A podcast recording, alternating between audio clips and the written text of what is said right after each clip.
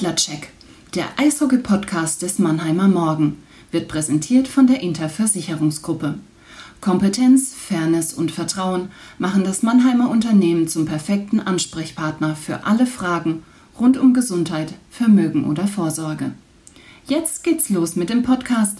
Viel Spaß mit dem Adlercheck wünscht die Interversicherungsgruppe.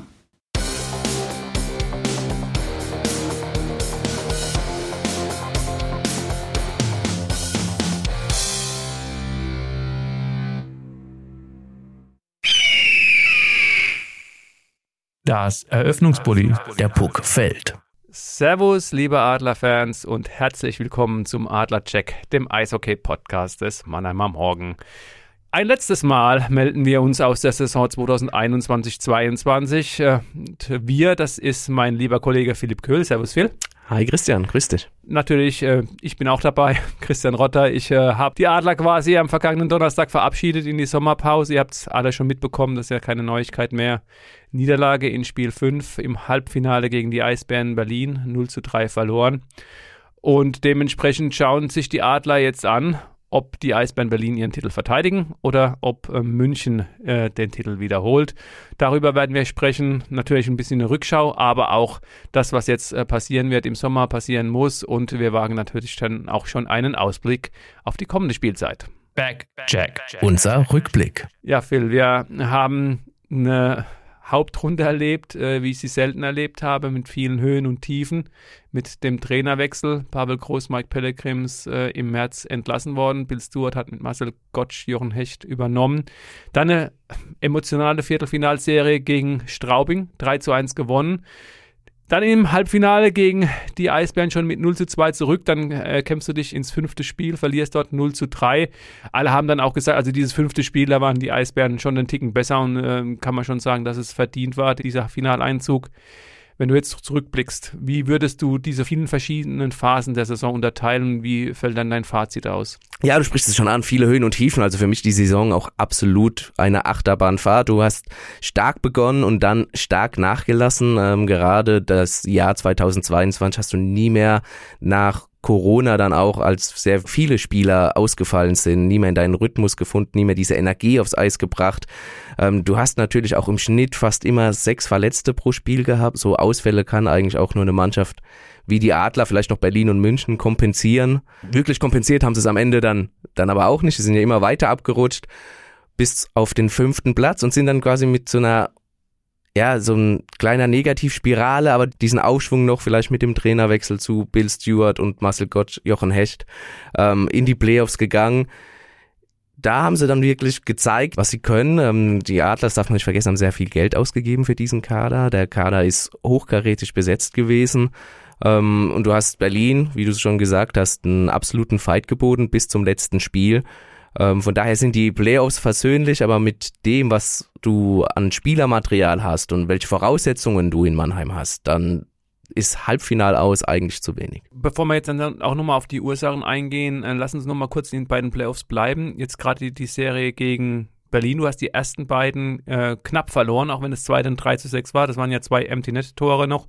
Ähm, meldest dich dann zurück, hast das äh, entscheidende Spiel 5 was war deiner Meinung nach dann ausschlaggebend, dass es dann doch nicht ganz gereicht hat mit dem Finaleinzug? Für mich ist das die Hauptrunde gewesen. Also Berlin war deutlich gefestigter als die Adler, weil sie einfach ähm, eine Hauptrunde ja wie aus einem Guss gespielt haben. Sie sind souverän als Erster in die Playoffs gekommen, haben da in, in drei Spielen im Viertelfinale auch die Kölner Haie ausgeschaltet und sind da auch als Team zusammengewachsen. Und gerade diese Teamchemie ist ein Punkt, den Mannheim einfach gefehlt hat, dieser Punkt. Äh, Mannheim hat erst in den Playoffs als Team so richtig zusammengefunden. Das sagen die auch die Spieler, wenn man sich mit ihnen unterhalten hat. Und ähm, das ist dann halt auch, und wie ich schon davor gesagt habe, dieser Schwung, den du hast nicht mitnehmen können aus der Hauptrunde. Irgendwann ist diese Welle, die du hast, die ebbt dann ab und für die Mannheimer hat es bis Spiel 5 gereicht im Playoff-Halbfinale und die äh, Berliner, die surfen, um mal dieses Bild zu benutzen, nach wie vor auf dieser Erfolgswelle und äh, spielen jetzt im Finale. Also du würdest schon sagen, ähm, dass die Gründe in der Hauptrunde liegen. Äh, viele haben natürlich auch gesagt, wenn du eins der ersten beiden Spiele gewinnst in dieser Best of Five Serie gegen Berlin, im ersten meldest du dich nach einem Zwei-Tore-Rückstand zurück, äh, gehst in die Overtime, hast in der Overtime gegen Ende der regulären Spielzeit mit, glaub, drei Minuten in der Overtime ein fünfminütiges ähm, Unterzahlspiel gekillt, weil Borna Rendulic da rausgeschickt wurde, hast dann selbst ähm, eine Powerplay-Situation. Felix Brückmann hat genau diese Situation angesprochen in der Analyse nach Spiel 5, hat er gesagt, wenn wir dieses erste Spiel ziehen, und das war das klare Ziel der Adler, genau wie in der Serie gegen Straubing Spiel 1 zu gewinnen. Dann hast du in der Overtime äh, dieses Powerplay und das ist natürlich auch so ein kleiner Baustein. Du hast diese fehlende Teamchemie angesprochen. Das Powerplay ist halt nie ins Rollen gekommen, hatte ich nie auch mal ein Spiel gewinnen lassen.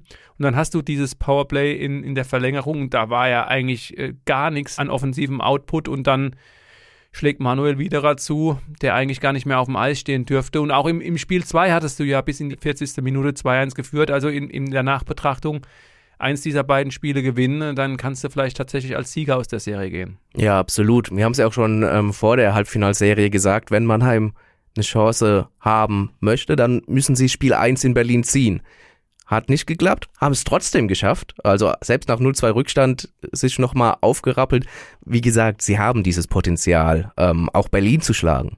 Jetzt muss man natürlich sagen, seit 20 Jahren keine Serie mehr gewonnen gegen Berlin. Dieser Fluch hält aus Mannheimer Sicht immer noch an. Ähm, aber wie gesagt, sie hätten das Potenzial gehabt, sie haben sich aber dafür die Grundlagen in der Hauptrunde nicht geschaffen. Wir haben ja schon öfter auch hier an dieser Stelle darüber gesprochen, ähm, was in dieser Saison alles schiefgelaufen ist. Ähm, gab ja diese ähm, Corona-Aussagen, also die Aussagen von Pavel Groß zur Corona-Politik Ende des Jahres und die scharfe Replik von Daniel Hopp.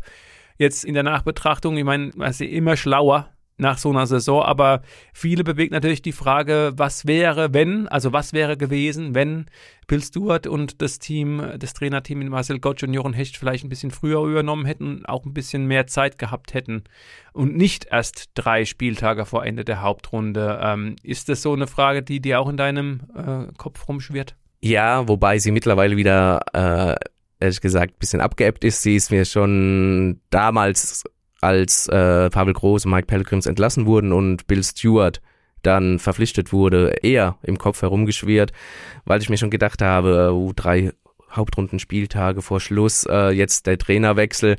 Ja, natürlich gibt es nochmal einen Umschwung, natürlich pusht es die Mannschaft, ja, einen neuen Wind in der Kabine, aber ähm, es war zu befürchten, leider Gottes, aus Mannheimer Sicht, dass, dass dieser Wechsel zu spät kommt, um dann nochmal wirklich auf die Mannschaft, äh, ja, die mental dann wirklich ähm, durcheinander war, vielleicht sogar einzeln gebrochen war, einwirken zu können, um da den Umschwung Richtung Meisterschaft zu schaffen.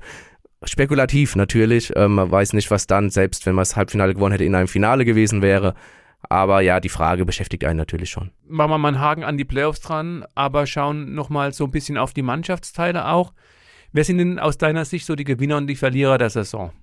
Schwierig. Also schwierig nach der Hauptrunde. Wir haben uns ja auch zusammengesetzt und haben mal geguckt, wer ragt denn so heraus? Wer ist denn der Spieler, der vielleicht am auffälligsten ist bei den Adlern? Da haben wir uns auch schwer getan, weil die Hauptrunde einfach sehr achterbahnmäßig verlief, wie schon angesprochen, und sehr schwammig auch war von den Leistungen. Einer, der aber hervorgestochen ist, äh, muss man sagen, war Nico Gremmer.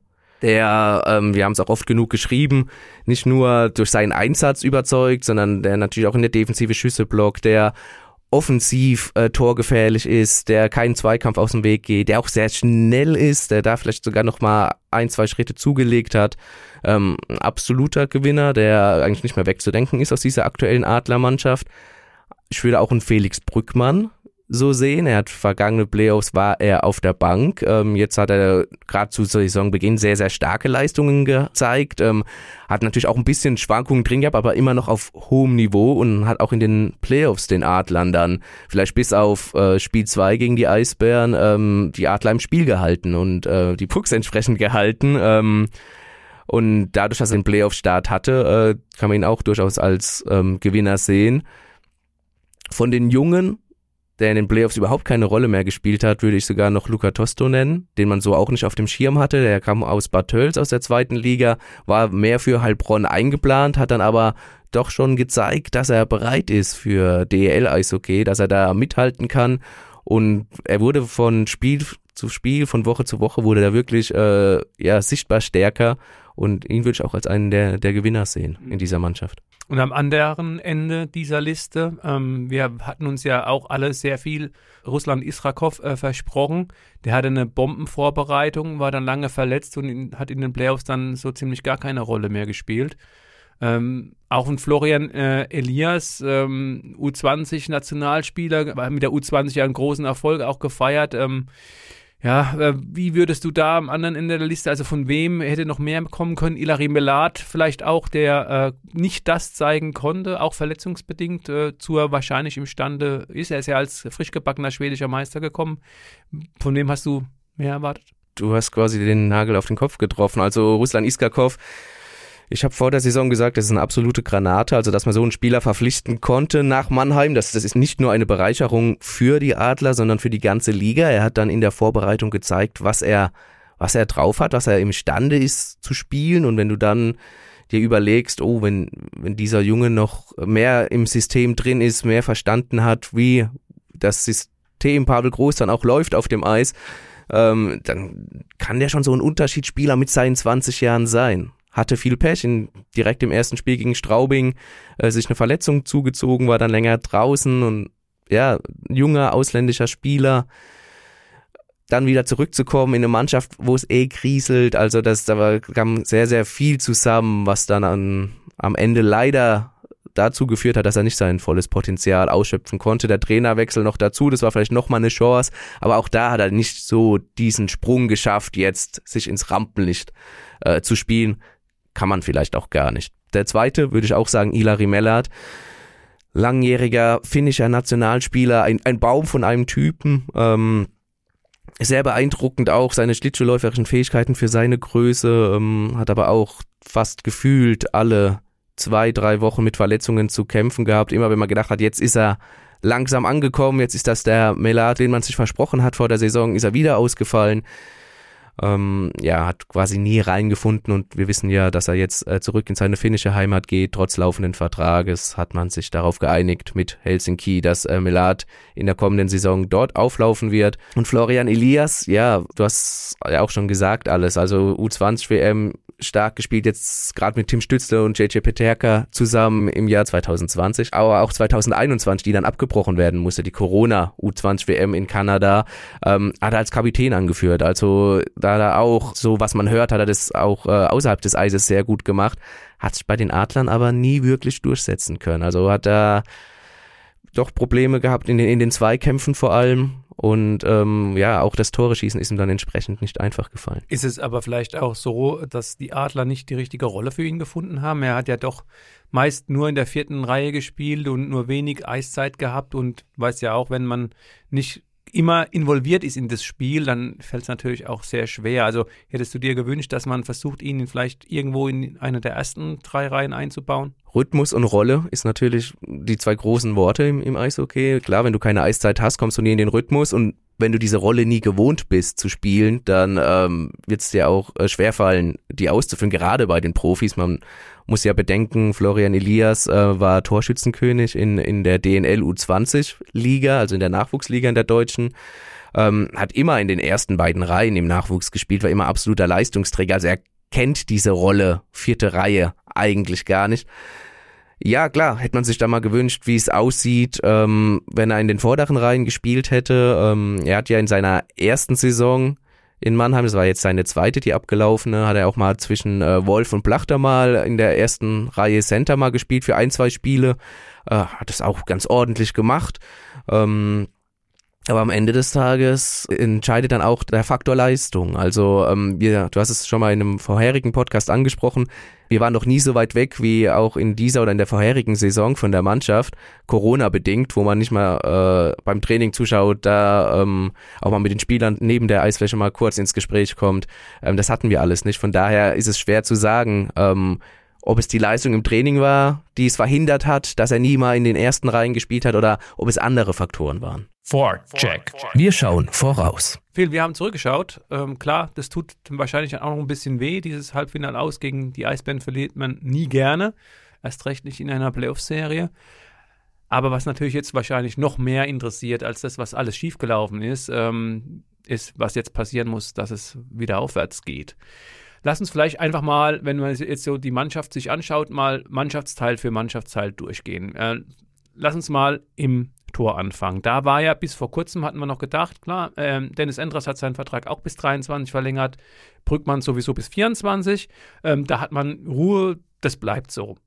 Jetzt haben unter anderem die Kollegen der Augsburger Allgemein auch ein bisschen spekuliert, dass Endras mit seiner Rolle in den Playoffs eben, also kein Einsatz, müssen wir nochmal sagen, äh, nicht so zufrieden war. Und äh, es war ja schon immer angedacht, dass äh, Dennis Endras nach dem Ende seiner Zeit in Mannheim äh, ins Allgäu zurückkehren würde. In Augsburg renoviert er mit seiner Frau äh, Lisa ein Haus. Und äh, dass jetzt eventuell diese Rückkehr nach Augsburg ein Jahr vorgezogen wird. Äh, hast du da irgendwelche Anhaltspunkte? Könntest du dir das sowas vorstellen? Also vorstellbar ist es, wie du gesagt hast. Äh, dieses Haus, das sie renoviert haben in Augsburg, ist ja so äh, weit fertig. Sie, sie, wohnen auch schon teilweise drin. Was mich ein bisschen stutzen lässt, ist, dass er seinen Vertrag verlängert hat. Erst bis 2023 im, im Laufe der Saison. Ähm, sprich, da wird ja auch ein Plan dahinter gesteckt haben, dass man ähm, den Vertrag nochmal verlängert und nicht sagt, so, die Zeit war schön, ähm, im Sommer endet dann die Zeit in Mannheim. Jetzt hast du die Playoffs natürlich, wo er nicht gespielt hat. Ich weiß es allerdings nicht, ob das der ausschlaggebende Punkt ist, dass dann natürlich von Augsburger Seite spekuliert wird. Verständlich. Ähm, Zumal Olivier Roy, der Vertrag der Nummer 1, auch verletzungsanfällige Nummer 1, äh, nicht verlängert wird. Klar, und äh, in Augsburg erwartet man natürlich den verlorenen Jungen, in Anführungszeichen, Dennis Entras, äh, mit offenen Armen schon, schon sehr, sehr lange und erwartungsfroh zurück. Ähm, aber sollte die Situation eintreffen, also Dennis Endres hat schon so lange für die Adler gespielt, hat zwei Meisterschaften mit Mannheim gewonnen. Ich glaube nicht, dass man ihm trotz laufenden Vertrages, wenn er unbedingt nach Augsburg zurück möchte, äh, ihm jetzt Steine in den Weg legt. Vorausgesetzt, man hat schon einen Nachfolger für ihn in der Hinterhand.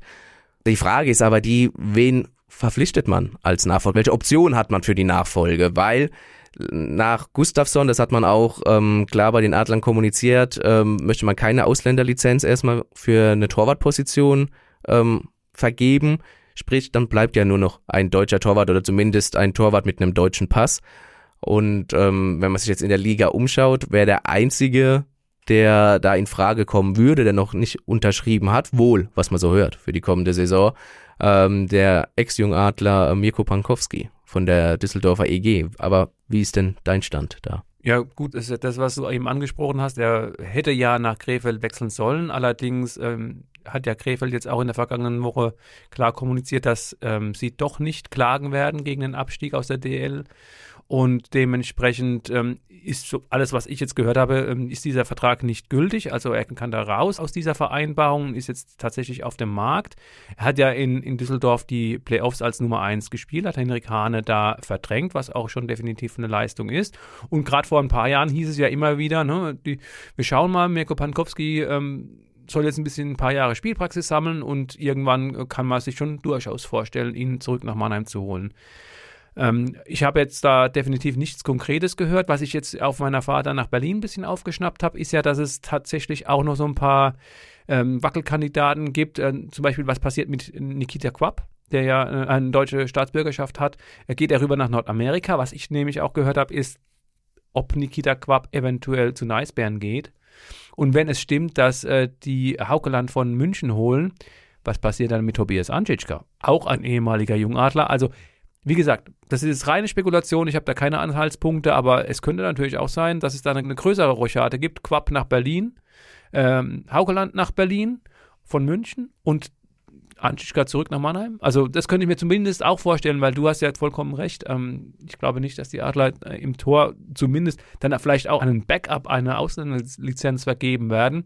Also ich denke, die erste Option ist natürlich erstmal mit Dennis Endras das Gespräch suchen und ähm, das sei hier an dieser Stelle auch nochmal betont. Die Adler haben gesagt, bis einschließlich Mittwoch wollen sie diese sogenannten Exit-Gespräche mit allen Spielern führen. Äh, da wird auch Dennis Endras dabei sein und dann wird man da definitiv äh, auch nochmal mit ihm die Situation besprechen. Und ganz klar ist, äh, die Adler werden Dennis Endras nicht ziehen lassen, wenn sie nicht einen adäquaten Ersatz in der Hinterhand haben. Ähm, dann gehen wir mal in die Verteidigung und da wird es ja dann wirklich spannend. Äh, alles, was wir so gehört haben, ist ja, dass nicht nur die, die tatsächlich noch einen Anschlussvertrag in Mannheim haben, äh, natürlich bleiben, sondern dass auch ein sehr großer Teil äh, der Verteidiger, die jetzt ähm, auf dem Eis standen und deren Verträge jetzt am Saisonende ausläuft, dass wir die nächstes Jahr wiedersehen werden. Was ist denn da dein Kenntnisstand, Phil? Äh, und gerade auch mal eine Beurteilung dieser Sache. Ähm, ja, mein Kenntnisstand äh, gleicht sich dem von Daim ab. Ilari Mellert haben wir angesprochen, der wird zurück äh, nach Finnland gehen, zu Helsinki. Ähm, ansonsten läuft der Vertrag von Moritz Wirth auch aus, der jetzt den U23-Spot äh, überschreitet dann in der kommenden Saison, also nicht mehr unter diese Regel fällt. Und ich glaube auch nicht, dass er in Mannheim bleiben wird. Ähm, ich bin aber überzeugt, dass er irgendwo anders in der DEL unterkommen wird. Ja, zumal wir sagen müssen, um das nochmal abzurunden, Arkadiusz Jambor hat in äh, den Playoffs genau diesen Spot ausgefüllt als siebter Verteidiger meist und Wirt war da außen vor, also dementsprechend, wie gesagt, äh, spricht einiges dafür. Genau, die Anzeichen sind da sehr deutlich. Ähm, das sind die zwei Positionen, was man so hört, stand jetzt, äh, die wohl frei werden. Ähm, der Rest hat alles verlängert, sei es ein äh, Sinan Akter, sei es ein Jonas Lechtivori äh, in der Verteidigung. Auch Thomas Larkin wird mir eh noch äh, länger in Mannheim wohl sehen. Von daher. Ähm, Mark Kartic. Mark Kartic, dessen Vertrag auch ausgelaufen ist, hört man auch. Äh, er wurde zwischendurch mal mit äh, Straubing in Verbindung gebracht, aber äh, aus Mannheim hört man jetzt auch deutlich, dass er wohl äh, verlängert haben soll. Also schwierig. Ähm, man hat den einen oder anderen Kandidaten drin, sprich, man kann mit ihm verlängern. Man muss vielleicht aber nicht. Also um diese Blutauffrischung in der Abwehr zu bekommen, wäre es vielleicht äh, ja lohnenswert gewesen, den einen oder anderen Vertrag auslaufen zu lassen und zu schauen, was ist denn noch auf dem Markt. Natürlich schon vorher zu schauen, wer könnte denn auf den Markt kommen und äh, könnte diese Position einnehmen, ähm, um da einfach, wie gesagt, frisches Blut reinzubringen. Wobei man natürlich auch sagen muss, die Adler haben das äh, defensiv, also die Verteidigung ist ja nicht die reine Defensive, die Defensive fängt ja schon bei den Stürmern an, die dann vorchecken, um den Gegner zu stören bei dem Aufbau. Ähm, die haben das in, in dem Jahr bis Dezember 2021 fast, also Corona haben wir zwischendurch auch mal äh, sehr, sehr ordentlich gemacht. Die Fehler kamen dann hinten raus, wobei man auch sagen muss, ähm, Mannheim hatte die beste Defensive der Hauptrunde, was die Gegentore betrifft. Also ist es vielleicht gar nicht so verkehrt, mit dieser Mannschaft oder mit dieser Defensive auch in die kommende Saison zu gehen. Stand jetzt allerdings, muss man, was heißt Stand jetzt, ähm, was man vielleicht aber auch beachten muss, ist, äh, die Defensive ist relativ alt. Ähm, sie wird natürlich nicht jünger, aber natürlich auch sehr erfahren. Mhm. Und jetzt die freien Stellen, also Melat geht weg und äh, dieser U23-Spot muss dann auch wieder besetzt werden oder wird höchstwahrscheinlich wieder besetzt. Ich denke, dass das in der Verteidigung passieren wird nicht im, im Sturm. Wie sieht's da so aus, deiner Meinung nach? Die Frage ist natürlich, ähm, welcher Import kommt anstelle von Hilary Mellat und äh, äh, da geisterte ja auch jetzt in den sozialen Netzwerken der Name Jesse Graham rum von den Augsburger Pandern. Ähm, der wird nicht kommen. Äh, jetzt ist es so, dass er natürlich offensiv definitiv äh, eine starke Leistung gezeigt hat, aber ich habe auch mit den Kollegen aus Augsburg gesprochen, von Augsburg allgemein. Also ähm, die haben äh, das so formuliert, ähm, man muss sich den Luxus erlauben, so einen Offensivverteidiger in seinen Reihen zu haben, will heißen defensiv. Ähm, da stimmt nicht alles und dementsprechend äh, stimmt eben auch das Gesamtpaket nicht. Also Jesse Graham wird nicht kommen. Allerdings finde ich schon, dass äh, dass das so zum Beispiel eine Sache ist, die man sich tatsächlich überlegen muss, ob man nicht irgendwie äh, jemanden noch bringt, der auch einen starken Schlagschuss hat. Ich glaube, auch bei Ilari Melat war das so die Hoffnung, dass er das Powerplay, dass man einfach nochmal eine andere Stärke im Powerplay hat, weil es ist dann natürlich schon immer klar, auch für die verteidigende Mannschaft, da wird oft der Pass ähm, zum äh, Matthias Blachter gesucht auf der einen Seite oder zu Borna Rendulic auf der anderen. Wenn du da irgendwie nochmal ein bisschen was anderes reinbringen kannst, also ich glaube schon, dass es ein Verteidiger wird, der offensive Skills hat, aber wahrscheinlich dann eben in der Defensive noch solider ist als jetzt ähm, der Jesse Graham aus Augsburg. Aber klar, also ansonsten bleibt die Verteidigung. Ähm, Arkadiusz Jambur bleibt weiterhin U23-Spieler. Ähm, es gibt ja noch Leitner, der, der dann kommt. Ähm, du bist ja auch gut vernetzt im Nachwuchsbereich. Was kann man von ihm erwarten? Wird er dann erstmal über Heilbronn gehen oder ist er, wie nah ist er schon dran an vielleicht äh, so dieser DEL-Klasse? Ja, das ist diese Luca Tosto-Geschichte ein bisschen. Ne? Er kommt auch aus Bad Tölz, aus der DEL 2. Ähm, wurde dort im Nachwuchs auch ausgebildet, hat ähm, eine sehr gute äh, DL2-Saison gespielt in Bad Tölz. Sie sind ja leider, muss man sagen, äh, abgestiegen aus der DL2 als, als großer Traditionsverein. Ähm, nichtsdestotrotz hat äh, Leitner da ähm, gute äh, Leistungen gezeigt, hat auch viel Eiszeit bekommen, konnte seine Statistiken klar verbessern. Ähm, ja, dass er diesen äh, Spot eins zu eins übernehmen wird von Moritz Wirth und ähm, dann wird man sehen, ob er oder Arkadius Jambor mehr Spiele bekommen. Es, ist auf, es tut auf jeden Fall sehr, sehr gut, äh, ihn in der Hinterhand zu haben. Man hat auch noch einen Philipp Breto in Heilbronn, also ähm, da wird, da ist das Leistungsgedränge dann schon unter den jungen Spielern relativ hoch und dann wird man sehen, wer spielt in Heilbronn, wer spielt bei den Adlern. Und ähm, also auf der jungen Verteidigerposition müssen sich die Mannheimer da zumindest stand jetzt keine Probleme machen. Mhm. Und äh, Pilou ähm, heißt es, dass er, ähm, der hat ja jetzt in Nürnberg gespielt, dass er tatsächlich sogar noch in Mannheim unter Vertrag stünde. Ja, man hört, er wäre nur ausgeliehen nach, nach Nürnberg gewesen. Äh, Pilou, ein absolutes äh, Nachwuchstalent. Äh, in seiner Jungadlerzeit, er ist gebürtiger Mannheimer, ähm, wurde er immer in den höchsten Tönen gelobt. Ähm, deswegen hat es mich auch ein bisschen überrascht, dass er nach, nach Nürnberg gegangen ist vor der Saison jetzt ähm, mit dem Wissen Ausleihe, sollte es stimmen, äh, ergibt das natürlich Sinn, dass er da in, in Nürnberg nochmal mehr Chancen hat, eingesetzt zu werden, mehr Spielpraxis sammelt, was er ja auch äh, getan hat und da auch überzeugen konnte.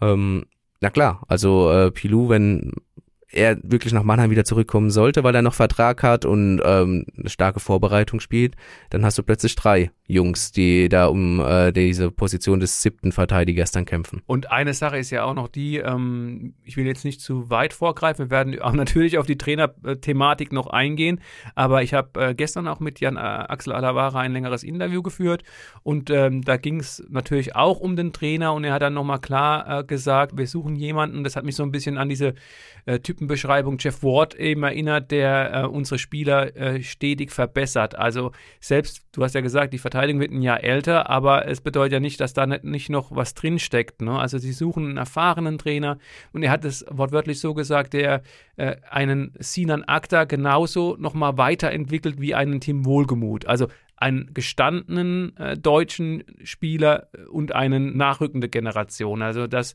ähm, das ist auf jeden Fall eine Sache, die äh, auf dem Aufgabenprofil ganz weit oben steht und da muss eben ein Haken dran gemacht werden, bis dann eben dann auch ähm, der Vertrag unterschrieben wird des neuen Coaches. Aber um jetzt erstmal die Mannschaft weiter abzudecken, äh, gehen wir mal über in den Sturm, weil da ist tatsächlich ähm, wohl dann am meisten Bewegung drin.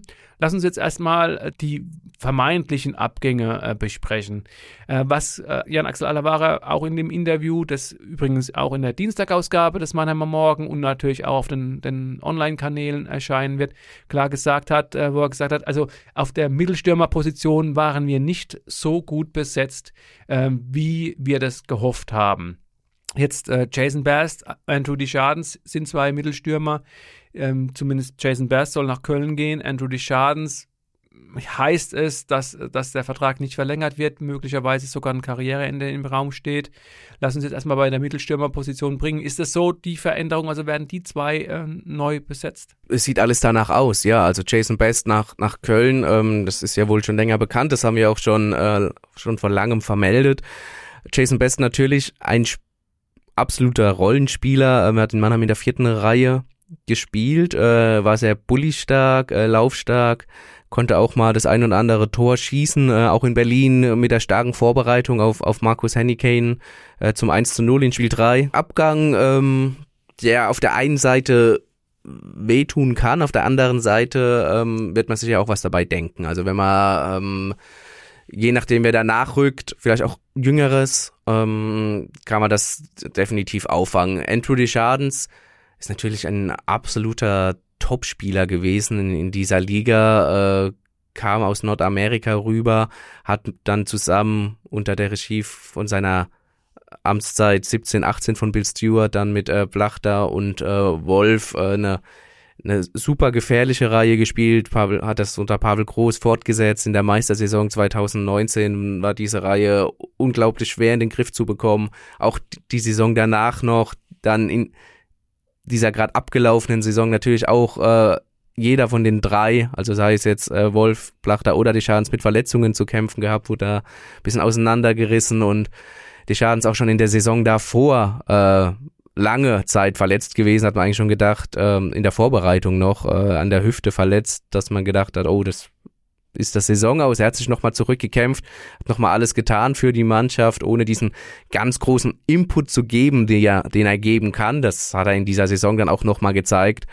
Aber da jetzt nochmal frisch in dem Sinne von jüngeren äh, Center zu holen für die erste Reihe, höchstwahrscheinlich auch mit äh, ausländischem Pass, würde mit Blick auf die kommenden Jahre dann wahrscheinlich schon Sinn ergeben. Mhm. Dann lass uns mal durch die Reihen gehen. Äh, lange Zeit hat äh, Schwartz zusammen mit Doris und Kremmer gespielt. In den Playoffs dann hinten raus äh, ist dann auch immer wieder Borna Rendulic da reingerutscht. Das sind ja vier auf jeden Fall, die noch unter Vertrag stehen und ich glaube, die werden wir auch so in, in Mannheim nächstes Jahr wieder sehen, oder? Ja, check. Ja. Also Haken check, dran. Gut. Ja, sehe ich auch so. Ähm, Jordan Schwartz, äh, auch da habe ich äh, Alavara nochmal drauf angesprochen, ob der Verlust nicht nur für die Kabine, sondern eben auch fürs, fürs Bully-Spiel von Ben Smith vielleicht doch äh, schwerwiegender war als ähm, vermutet. Hat er gesagt, also Schwartz findet er schon, dass er Ben Smith sehr gut ersetzt hat und er ist sich auch sicher, nach den Eindrücken aus den Playoffs, dass Jordan Swartz, wenn er sich noch wohler fühlt in der Mannschaft, und da kam, kommt natürlich auch wieder das an, an die Oberfläche, was eben in der Kabine los war in dieser Saison, wenn er sich noch wohler fühlt ähm, in, mit der, in der Umgebung, dass er dann nochmal ein bisschen oben drauflegen kann. Also ich glaube, äh, also er hat gemeint, wir haben den best, besten Jordan Schwartz noch nicht gesehen in Mannheim. Aber ähm, dann haben wir eben die vier schon mal abgehakt. Dann kommen wir zu diesem physisch stärkst, wohl stärksten Sturm mit Deschadens äh, Wolf Blachter. Ich denke, die zwei Außen, ähm, die werden bleiben, weil ich auch äh, jetzt äh, Alavara nochmal gefragt habe, da geistert er ja auch immer rum. Ne? Letztes Jahr schon äh, Lausanne an Matthias Blachter interessiert gewesen und ob er vielleicht irgendwo ins, ins europäische Ausland wechseln könnte. Axel Alavara war zumindest guter Dinge dass alle Spieler, die die Adler halten wollen, dass die eben auch bleiben. Blachter hat ja auch noch einen Vertrag bis 23. Da könnte ich mir auch gut vorstellen, er ist ja jetzt All-Time Leading Scorer des Clubs, äh, dass die Adler dann jetzt schon an einem Anschlussvertrag arbeiten. Zumindest wenn ich Manager wäre, würde ich das machen. Ja, absolut. Äh, David Wolf auch Vertrag bis 23. Äh, Mannheimer Bu, äh, ist schwer vorstellbar, dass er nochmal in einem anderen Trikot in dieser Liga auflaufen wird. Mhm. Also hast du schon angesprochen. Wenn man dann noch eine Reihe runtergeht, sind wir dann auch äh, bei Ruslan Iskakov, bei äh, Markus Eisenschmied und dann auch Nico Kremmer, der sich mit Rendulic ja auch oft abgewechselt hat. Oder Tim, und Tim Wohlgemuth. Und die beiden haben wir ja schon besprochen. Tim Wohlgemuth noch dazu ähm, der ja auch öfters mal die Reihen gewechselt hat. Äh, Tim Wohlgemuth müssen wir nichts dazu sagen, hat eine sehr starke Saison gespielt, hat nach seiner Corona-Erkrankung äh, während der Olympiapause ein bisschen Probleme gehabt, wieder reinzufinden, aber dann rechtzeitig zu den Playoffs dann auch wieder absolut abgeliefert. Äh, man vergisst oft, dass Tim Wohlgemuth noch ein U23-Spieler ist, ähm, in der kommenden Saison nicht mehr, aber in dieser Saison war er das noch und da ähm, auch in dieser Riege U23-Spieler absolut dominiert in, in der Liga ähm, also über jeden Zweifel auch erhaben und wie gesagt ja noch auch langfristig gebunden an die Adler. Ruslan Iskakov äh, nur ein Vertrag für diese Saison gehabt. Da stehen die Zeichen auf Abschied. Also das, das was ich vernommen habe, ähm, er ist in die, nach Mannheim gekommen, um in einer physisch starken Liga zu spielen, wie er gesagt hat. Er wurde von den New York Islanders in der zweiten Runde gedraftet. Er wollte NHL-ready gemacht werden. Er kam ja aus der finnischen Liga, hat auch schon auf dem US-College gespielt, also er ist schon weit rumgekommen in, in seiner doch noch sehr jungen Karriere und hat gesagt, er braucht jetzt nochmal so eine physische Liga, um ähm, ja dieses Level zu erreichen. Technik, hat man gesehen, hat er, läuferisch hat er, die, die Physis ist tatsächlich das, was ähm, ihm noch ein bisschen abgeht. Ähm, aber da stehen die Zeichen wohl auf Trennung. Ist auch also ja, das, was du denk, gehört hast. Denke denk ich, ja. ja. genau. Da werden die Adler sich nach was anderem umsuchen. Interessant natürlich die Personalie Markus Eisenschmied. Auch er verfügt noch über einen gültigen Vertrag. Ähm, bei ihm hört man die ganze Zeit, er möchte wohl einen Tapetenwechsel anstreben. Wir haben es schon angesprochen, wohl ein, einer der Spieler, die doch sehr gelitten haben in dieser Saison in der Hauptrunde, was den, was den Kopf angeht, was der mentale Faktor ist. Das hat man auch auf dem Eis gesehen. Also wenn wir vorhin Gewinner und Verlierer angesprochen haben, dann ist Markus Eisenschmidt wohl auch einer der Verlierer in, in dieser Saison rein, äh, ja, wie die Saison verlaufen ist. Ingolstadt wird da ins Spiel gebracht, weil seine Schwestern in der, in der Frauenmannschaft von Ingolstadt äh, spielen, auch gerade jetzt in der abgelaufenen Saison deutscher Meister wurden ich tue mir schwer damit, ehrlich gesagt, äh, Markus Eisenschmidt jetzt mit laufendem Vertrag in einer anderen Mannschaft zu sehen. Unter der Bedingung, er müsste doch schon auf viel Geld verzichten, wenn er nicht gerade nach München oder Berlin gehen würde. Und ich kann mir schlecht vorstellen, dass Mannheim ihn zu einem direkten Meisterschaftskonkurrenten ziehen lassen würde. Genau, also da bin ich komplett bei dir. Also für mich käme da tatsächlich, egal wo er hingeht, nur ein Trade in Frage. Also es hatten wir ja schon, schon öfter in der Vergangenheit. Kann ja sein, dass ein, ein Spieler bei Club A nicht passt, aber in, bei Club B eben richtig gut. Ähm, und wenn, wenn beide Vereine und die Spieler dann d'accord sind, ähm, dann könnte ich mir sowas vorstellen. Aber können Sie dir vorstellen, wenn der IC nächstes Jahr in Ingolstadt spielt und dort 20 Tore schießt? Na, dann heißt es doch dann auch, wie konntet ihr den ziehen lassen? Und ich glaube, äh, diesen Vorwurf, den, der wird dann kommen, klar. Und ähm, ja, ich bin auch am Überlegen, weil wenn ein Trainer kommt, der eben die Kabine wieder in den Griff bekommt, ähm, der auch vielleicht ein bisschen einfühlsamer äh, damit umgeht. Ähm, David Wolf hat ja über Bill Stewart äh, gesagt, er würde die, die Menschlichkeit im Herzen tragen. Also so wunderschöne Aussage. Also einfach auch mal auf die Bedürfnisse der Spieler eingehen, die ja doch auch im, unterm Strich erstmal Menschen sind und dann als dann in zweiter Stelle Eishockeyspieler. Ähm, deswegen ist auch die Frage, ob man so jemanden überhaupt ziehen lässt. Klar, bin ich bin komplett bei dir und es, das, das, hat Icy ja dann auch gesagt, äh, zum Beispiel, als er, nachdem er den Game Winner geschossen hatte, er war ja in Spiel 3 außen vor, dass er wusste, er muss sich steigern, dass die, die Leistungen sind eben auch äh, nicht die eigenen Ansprüche, die er da erfüllt. Aber ist halt die Frage, äh, ob du so jemanden, wie du gesagt hast, zu, zu einem DL-Rivalen ziehen lässt und dann siehst, wie er gegen dich die Tore schießt. Also ist da tatsächlich äh, ein gute, guter Gedanke, ihn vielleicht dann doch auch einfach zu behalten. Und äh, wie gesagt, adäquater Satz ist, äh, ja, ist, ist auf jeden Fall ein Muss, weil gerade in diesem, da kommen wir vielleicht später auch nochmal äh, drauf zu sprechen, in diesem äh, Alterssektor zwischen 23 und 30 ich finde, das ist noch ein bisschen zu wenig bei den Adlern. Das sind gerade so die Clubs wie Berlin und München haben dann momentan einen gewissen äh, Vorteil. Ähm, du hast ja schon die, die etwas alte Verteidigung angesprochen, aber lass uns jetzt vielleicht gerade auch nochmal die, die Sturmreihen äh, zu Ende gehen. Du hattest Markus Henniken schon angesprochen. Auch auf ihn habe ich Alavara angesprochen, hat er gemeint, klar, bei ihm ist es genauso wie bei allen anderen. Er wird das Gespräch mit ihm und mit seinem äh, Manager suchen jetzt in diesen Tagen. Ähm, klar, die Playoffs haben gezeigt, also ich kann mich an, an Spiel 4 erinnern, als es 4-3 für die Adler stand und er gekämpft hat wie so ein äh, Berserker. Also das war unglaublich, wie er versucht hat, die, die Pucks aus dem eigenen Drittel zu schieben, äh, über die blaue Linie und so. Also das hat mir richtig gut gefallen. Also den, den Playoff äh, könnte ich mir schon auch gut vorstellen. Wobei auch da haben wir jetzt erstmal keine Anzeichen. Auch da wird, wird der Markt natürlich auch nach anderen Kandidaten noch äh, geguckt, ob da, ob da eben was, was anderes noch auf dem Markt ist. Und dann sind wir eben tatsächlich bei der vierten Reihe mit, mit Best, Elias und äh, da waren ja dann auch teilweise Tosto und Klos und wie sie alle heißen. Auch Florian Elias hat ja noch einen Vertrag bis 24 äh, bei den Adlern in der Tasche, wenn, wenn das alles so stimmt, was offiziell äh, bekannt gegeben wurde in den, in den vergangenen Jahren. Und da sind die Adler ja wirklich sehr transparent, gerade im Vergleich zu anderen Clubs. Florian Elias, vielleicht doch auch da die Sache, ähm, vielleicht woanders, wo er mehr Eiszeit bekommt, erstmal den nächsten Schritt gehen? Steht im Raum und ähm, durchaus vorstellbar. Ähm, sein Bruder Moritz Elias, der ja auch bei den Jungadlern gespielt hat, jetzt in, in der abgelaufenen Saison nach ähm, Kanada in die Juniorenliga rüber ist, in die äh, West Coast Hockey League, dann aber wieder zurückkam, in, in Heilbronn noch paar Einsätze hatte, ähm, wird ganz stark mit, mit Schwenningen in Verbindung gebracht, dass er da äh, unterschrieben hat, wohl schon. Und äh, Florian Elias, was man hört, könnte sogar folgen, trotz laufenden Vertrages in Mannheim. Ob dann der Vertrag in Mannheim aufgelöst wird, ob das eine Laie ist nach Schwenningen, das ist meiner Meinung nach ein interessanter Punkt. Ganz aufgeben würde ich Florian Elias, also aufgeben klingt jetzt ziemlich hart, aber oder ganz gehen lassen würde ich Florian Elias nämlich ähm, eher nicht oder aus meiner Sicht ungern.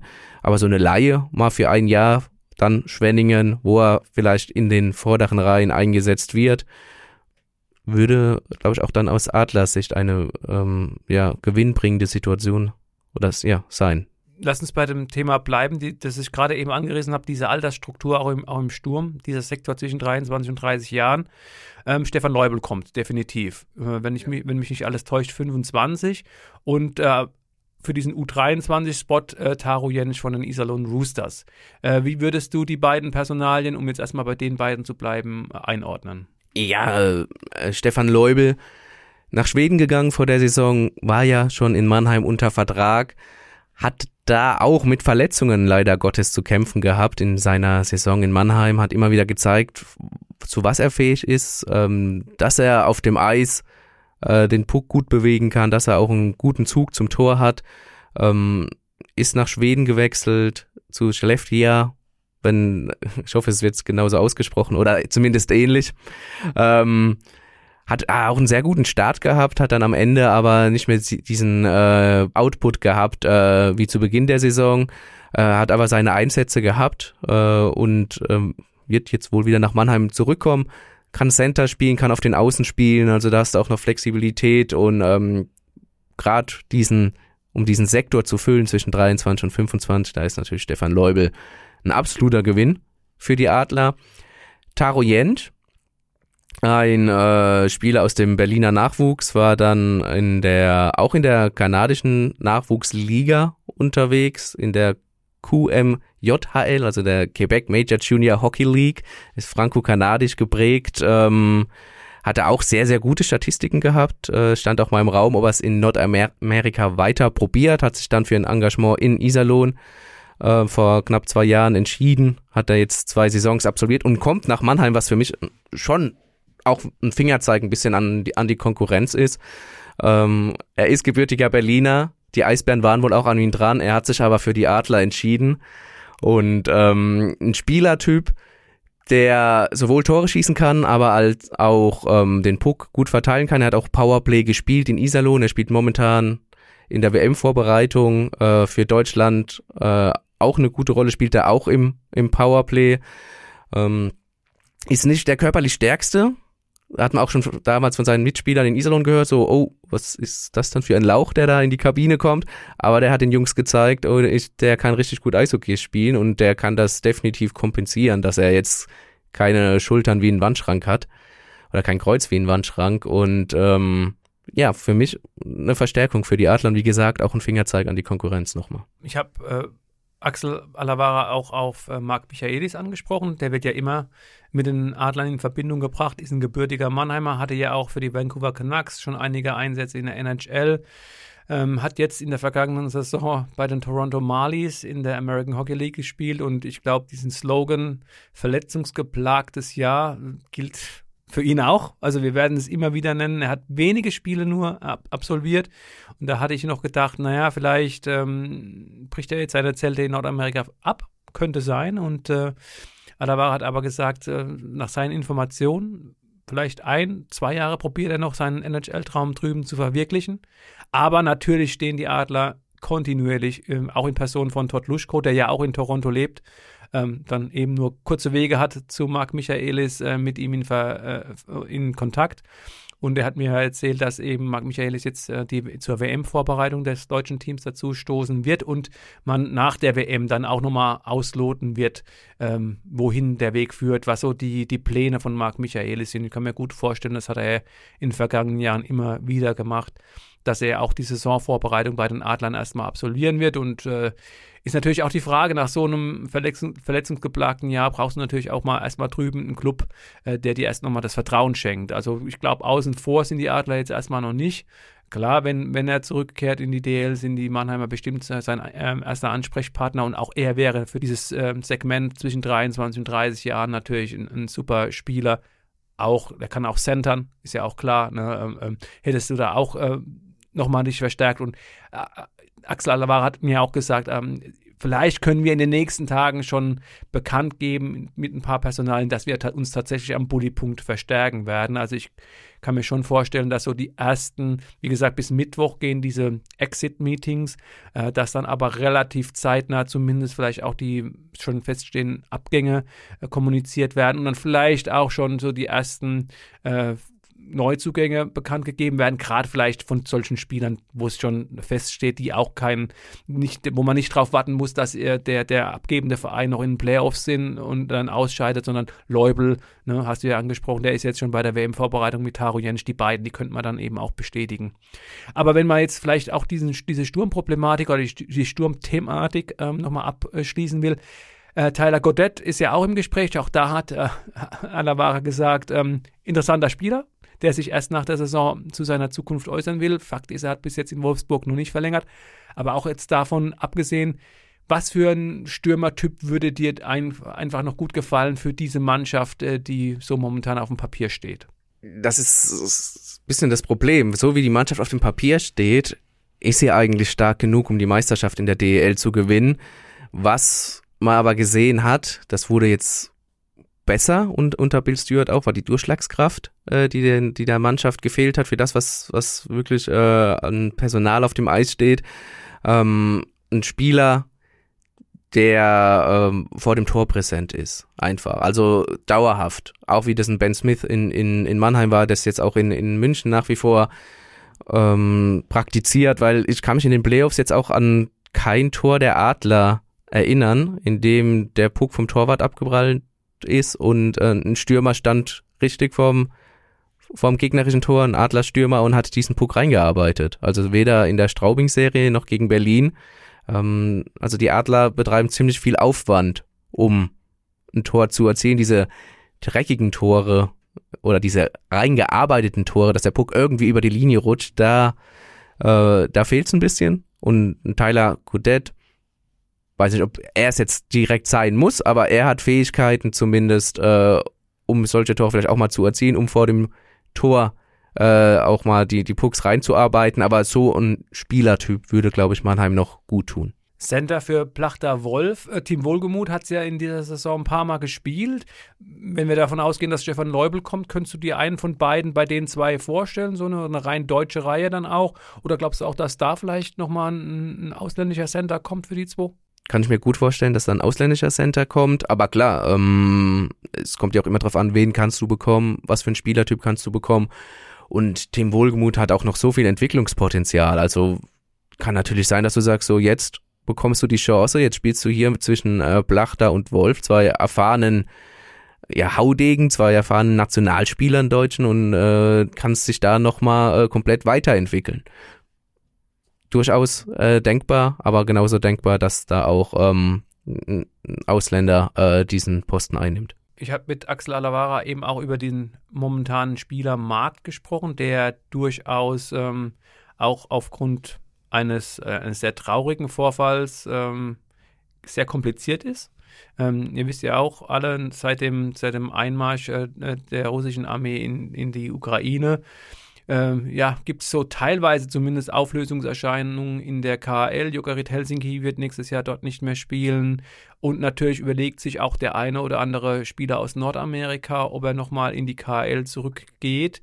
Auf der anderen Seite hast du die Schweizer Liga, die das Ausländerkontingent aufstockt. Und äh, was mich jetzt auch ähm, ähm, ja, gewundert, ist vielleicht zu viel gesagt, aber worauf ähm, Axel Alavara nochmal, was er, noch, nochmal betont hat, ist eben, dass die Top-Spieler, dass die schwedischen Clubs momentan sogar noch mehr Geld äh, in die Hand nehmen für ausländische Top-Spieler als die Schweizer Clubs und es ist so leider, wie es ist. Ich glaube, und so hat er es eben auch gesagt, die Adler müssen schauen, äh, erstmal, was die schwedischen und die Schweizer Clubs machen. Und dann äh, will nicht sagen, was da noch übrig bleibt, aber äh, ja, also da ist zumindest ein Hauen Stechen um, um die absoluten Topspieler im Gange. Ähm, wie ordnest du denn den Markt ein? Ich glaube tatsächlich, dass viele prominente Namen auf, auf den Markt kommen werden. Axel hat aber auch betont, dass in äh, Nordamerika viele Zwei-Wege-Verträge angeboten werden. Sprich, dass man sowohl in der NHL als auch in der zweitklassigen AHL dann äh, spielen kann.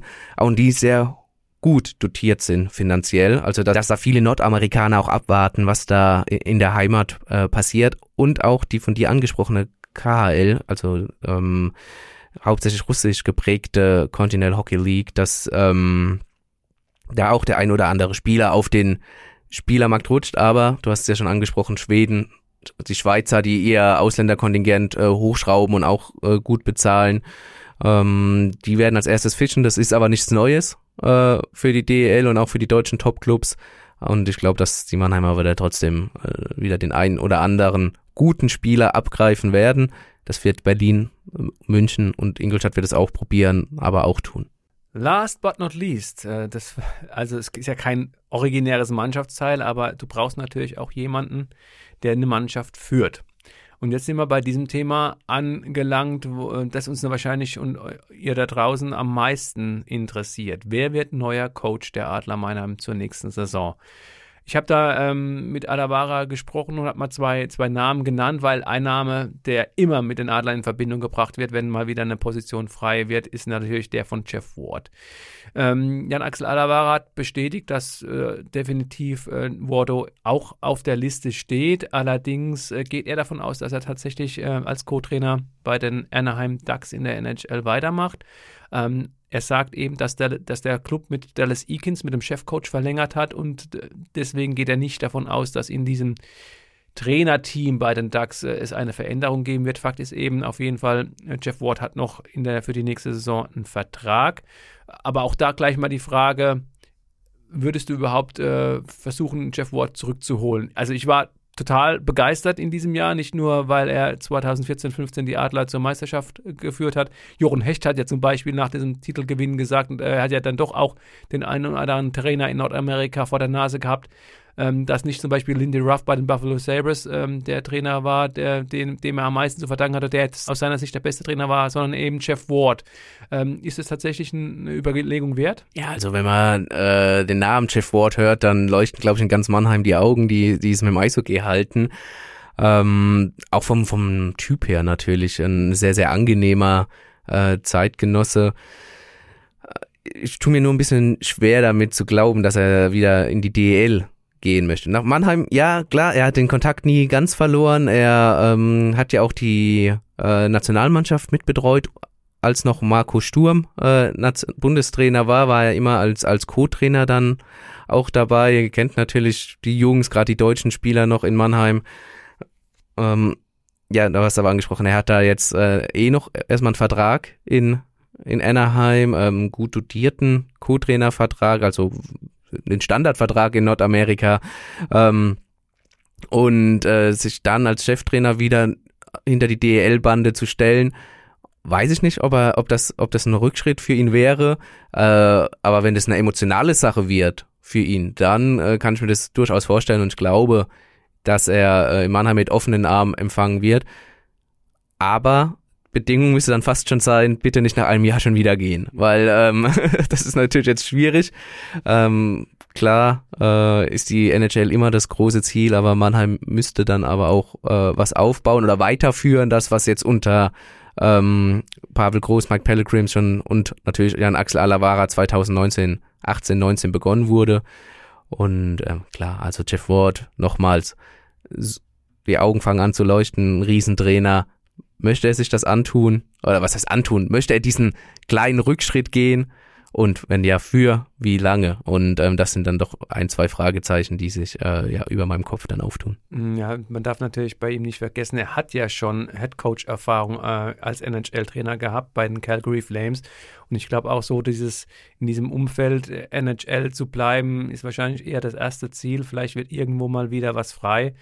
Ähm, andere Sache, sehr spannend. Äh, ich habe mit Bill Stewart nach dem Halbfinale ausgesprochen und er hat sehr offen äh, sich darüber geäußert. Er hat gemeint, er hat das Coaching-Virus zurück. Ähm, äh, und er hätte noch was zu sagen. Und also das war alles. Und ich habe ihn gefragt, ja, wie sieht's denn aus? Willst du näher an die Mannschaft drücken? Ja, dann hat er gleich zurückgefragt, ja, was meinst du denn? Ne? So, so. Und dann habe ich gesagt, na ja, gut, wie, so wie du dich gegeben hast, wie du, wie du gearbeitet hast, hatte ich schon das Gefühl, dass das dich wieder gepackt hat. Ähm, ist das eine Option? Dass zumindest, also, oder könntest du dir vorstellen, dass ähm, Bill Stewart irgendwie anderweitig näher an die Mannschaft äh, heranrückt oder wird er wieder zurückgehen nach Ontario zum Fischen und als Nordamerika-Scout äh, für den Club weiterarbeiten? Vergessen mir das Holzhacken nicht, aber ja. Ähm, schwierig, schwierig. Ähm, ist Bill Stewart ein Übergangstrainer noch für eine Saison, wenn du sagst, ich habe in der in der nächsten Saison oder in der übernächsten Saison den Head Coach, den ich haben möchte, macht Bill Stewart sowas? Ergibt es auch für die Adler Sinn, einen Trainer für eine Saison zu verpflichten?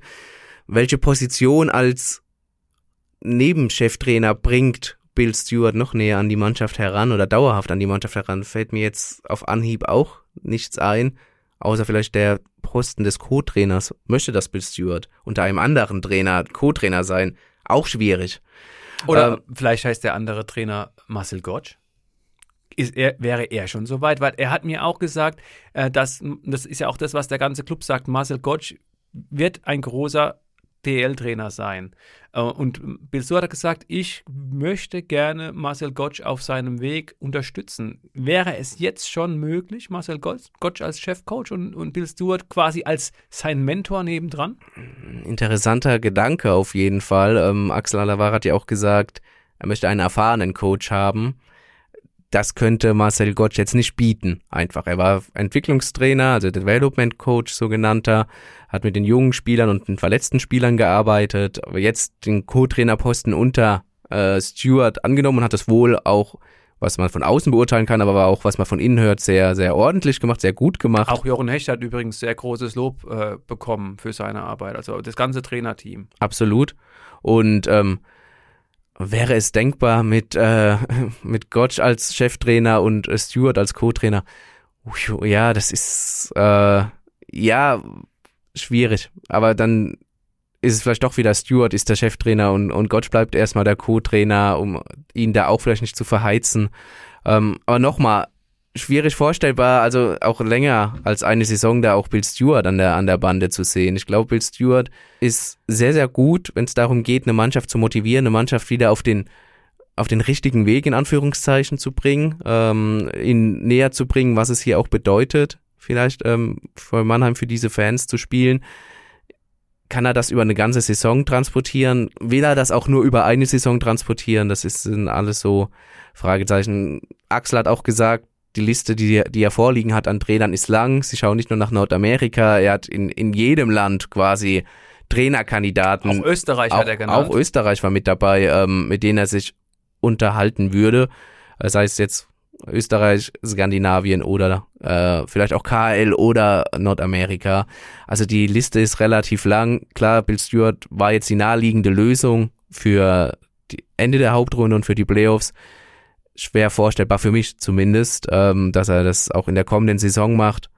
Aber vielleicht findet man ja einen Posten, wie er noch näher an der Mannschaft sein kann, weil dieses Menschliche, das auch David Wolf so schön beschrieben hat, das tut der Mannschaft offensichtlich sehr, sehr gut. Und ähm, du hast die KL schon angesprochen. Wir haben ja uns darüber unterhalten, dass da tatsächlich wahrscheinlich der eine oder andere ähm, nicht mehr in die KL zurückgeht und eventuell aber äh, Europa als ganz netten Standort ähm, beurteilt. Bei den Trainern, bei einigen Trainern sieht es ja auch so aus. Ähm, Omsk hat einen sehr erfahrenen Trainer, um bei diesem Kriterium zu bleiben, äh, Bob Hartley. Und äh, der hat ja unter anderem 2001 äh, den NHL-Club Colorado Avalanche zum Stanley Cup äh, geführt alles, was ich so gehört habe, ist dieser Name jetzt, äh, jetzt Nummer 1 Pick. Also die, klar, wenn die Adler ihn haben könnten, würden sie ihn wahrscheinlich mit Kusshand nehmen. Ähm, ich habe Jan Axel Alavara damit konfrontiert und er hat gesagt, also noch haben wir kein Interview geführt mit ihm.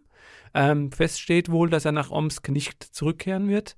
Ähm, aber er hat es jetzt auch generell nicht ausgeschlossen. Glaubst du, dass so ein Trainer mit, mit solch einer Reputation tatsächlich äh, was, ähm, in Mannheim landen könnte. Ich weiß, dass die Adler, sagt ja jeder, nicht nur die Spieler, eine gute Reputation in, in Europa genießt, aber ist so ein Mann wirklich äh, für die Adler zu kriegen, zumal du natürlich auch immer noch berücksichtigen musst, äh, Pavel Groß und Mike Pellegrims stehen bis 2024 auf der Payroll. Zumindest ist mir nichts bekannt, dass äh, sich die Seiten auf eine Vertragsauflösung geeinigt hätten. Ist mir auch nicht bekannt und das ist ein springender Punkt, den du da ansprichst, äh, das Finanzielle äh, Bob Hartley wird äh, nicht nach Mannheim kommen, weil der Wasserturm so schön ist, ähm, sondern er würde dann auch entsprechend verdienen. Sind die Adler bereit, das zu bezahlen? Ich glaube, wenn ein Bob Hartley wirklich Interesse bekunden würde, wären die Adler höchstwahrscheinlich dazu bereit, das äh, zu bezahlen, weil du hast es ja schon angesprochen, Bob Hartley ist natürlich eine Nummer, nicht nur ähm, ja im, im Welteishockey. Punkt. Äh, Stanley Cup Sieger 2001 mit Colorado, Klar, 2001 ist schon lange her, aber er hat auch in seinen weiteren Stationen große Erfolge gefeiert. In der Schweiz, in der KL.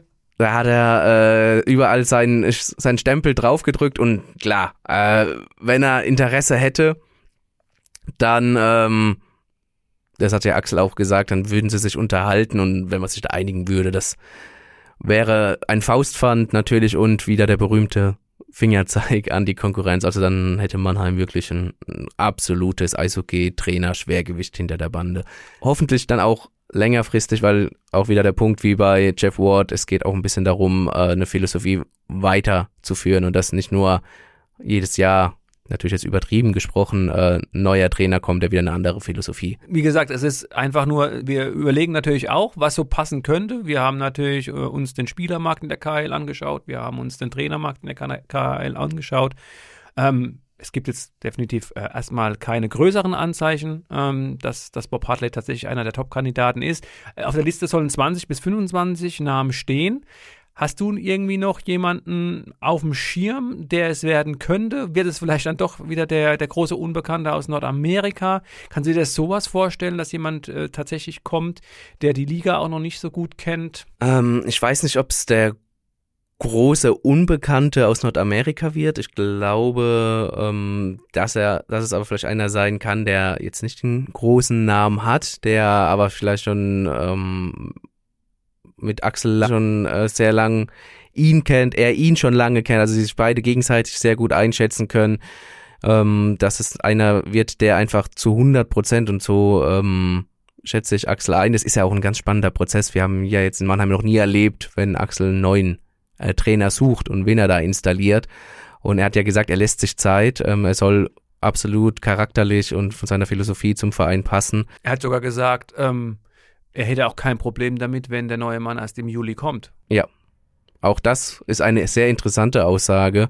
Ähm, da wird die Mannschaft auch schon zu großen Teilen, bis auf vielleicht ein paar Ausländerstellen, dann äh, stehen.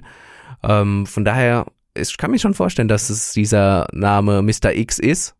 Also Mr. Unbekannt in dem Sinne für, für den Großteil dass er aber sehr gut, wie gesagt, verbändelt ist mit, mit, mit Axel und da sehr gut reinpasst in die Adlerorganisation, aber ich bin mir nicht sicher, ob der zwingend aus äh, Nordamerika jetzt kommen muss, wie wir es in den vergangenen Jahren ja oft bei den Trainerwechseln bei den Adlern hatten. Ja, puh.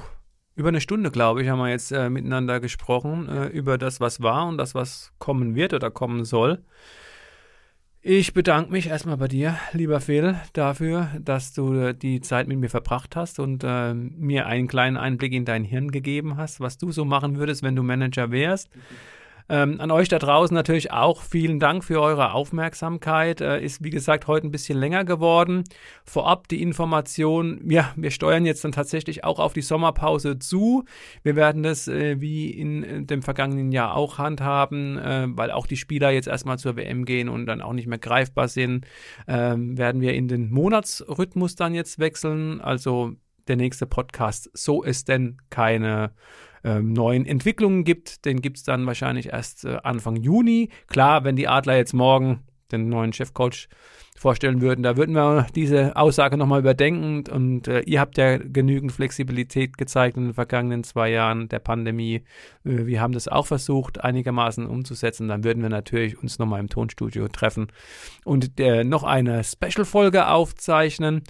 Äh, ansonsten nochmal vielen Dank und äh, klar, ihr wisst, auch dies sei immer gesagt, am meisten würden wir uns freuen, wenn ihr uns ein Like da lasst äh, bei Spotify, dieser, bei allen anderen Anbietern, die es so gibt, wo ihr unseren Podcast eben euch anhören könnt.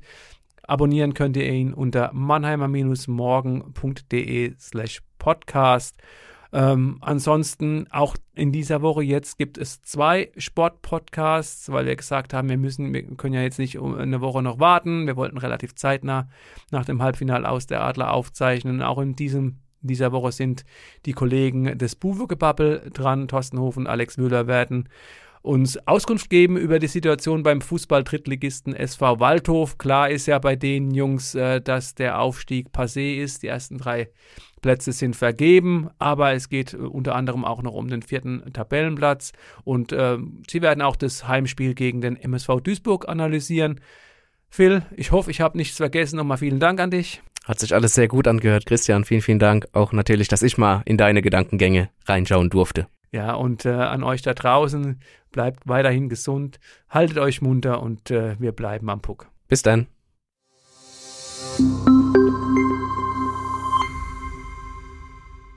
Ein Podcast des Mannheimer Morgen.